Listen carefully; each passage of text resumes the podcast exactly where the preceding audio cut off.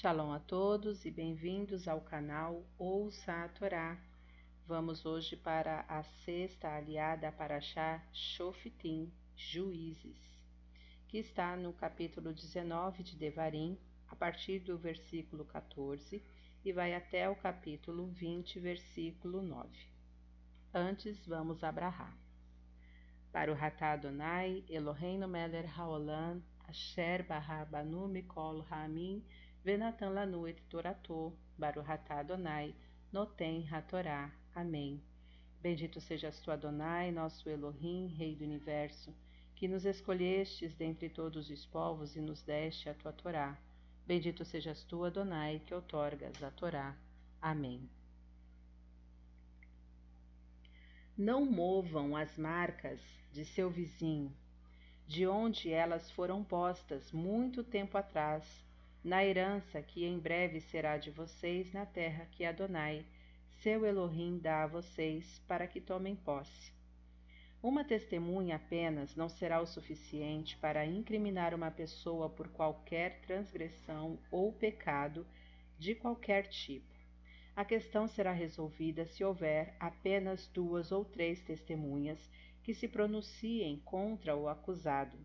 Se uma testemunha se apresentar e der um falso testemunho contra alguém, então as pessoas envolvidas na controvérsia deverão apresentar-se diante de Adonai, dos Coanim e dos juízes que servirem naquele tempo. Os juízes investigarão com cuidado. Se descobrirem que a testemunha mente e dá falso testemunho contra seu irmão, que façam com ela o que ela intencionava fazer a seu irmão Desse modo darão fim a esse tipo de impiedade entre vocês. Aqueles que permanecerem ouvirão a respeito, terão medo e não cometerão mais essa maldade entre vocês. Não tenham piedade, vida por vida, olho por olho, dente por dente, mão por mão, pé por pé. Quando vocês saírem para combater seus inimigos e virem cavalos, carruagens e um exército maior que o seu, não tenham medo deles, pois Adonai seu Elohim, que os tirou da terra do Egito, está com vocês. Quando entrarem em uma batalha, o Cohen deverá postar-se à frente e dirigir-se ao povo. Ele deverá dizer: Ouça Israel, vocês estão para entrar em batalha contra seus inimigos. Não se desanimem, nem temam. Não se alarmem, nem sejam amedrontados por eles pois Adonai seu Elohim vai com vocês lutar a seu favor contra seus inimigos e dará vitória a vocês. Então os oficiais falarão com os soldados. Eles dirão: Há algum homem aqui que tenha construído uma casa nova, mas que ainda não a tenha dedicado? Volte para sua casa agora. Pode ser que morra lutando e outro homem então dedique sua casa. Há aqui algum homem que tenha plantado uma vinha sem ter usufruído seu fruto? Volte para sua casa, pode ser que ele morra lutando e outro homem usufrua seu fruto. Há aqui algum homem comprometido com uma mulher, mas que ainda não se tenha casado com ela? Volte para sua casa, pode ser que ele morra lutando e outro homem se case com ela. Os oficiais acrescentarão ao que tiverem dito aos soldados: Há aqui algum homem que tenha medo ou que se sinta acovardado? Volte para sua casa. Pode ser que seu, teu, que seu temor corrompa seus companheiros. Quando os oficiais tiverem terminado de falar com os soldados, comandantes serão designados para liderar o exército. Amém. Vamos abrahar posterior Baruhatá Adonai, Eloheinu Meler Haolam, Asher Natan Lanu Torah Temet, Virraeu Lanatá Betorreino, Baruhatá Adonai, Notem Hatorá. Amém. Bendito seja tu Adonai, nosso Elohim, Rei do Universo, que nos deste a Torá da verdade e com ela a vida eterna plantaste em nós. Bendito sejas tu, Adonai, que outorgas a Torá. Amém. Vamos aos comentários. Sobre o versículo 14: Não removerás o limite da herança de teu companheiro. Isto significa também invadir o direito alheio como fazer alguém perder o emprego para você ocupá-lo, e assim por diante. Versículo 18: E se forem falsas as testemunhas. Este versículo trata da lei das testemunhas falsas. Edim Zomemim, desmentidas por outras testemunhas, dizendo-lhes: Vós estivestes naquele dia e naquela hora conosco em tal lugar. Como podeis testemunhar, testemunhar num caso em que não estivestes presentes?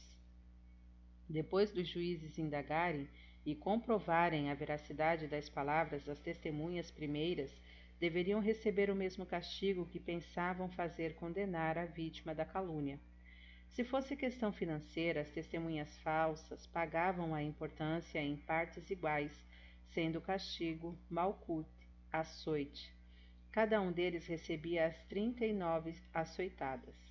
E se pensavam condená-lo à morte, todas as testemunhas falsas deveriam ser mortas.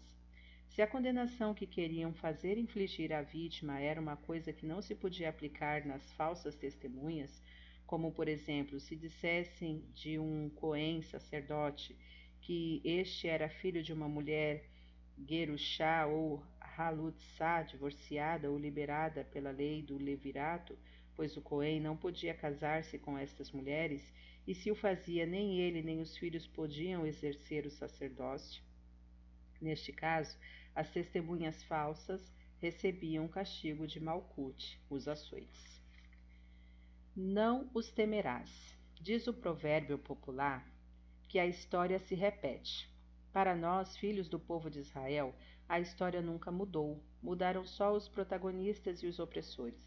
Os alvos dos inimigos se alternam, os métodos e os sistemas ficaram mais sofisticados.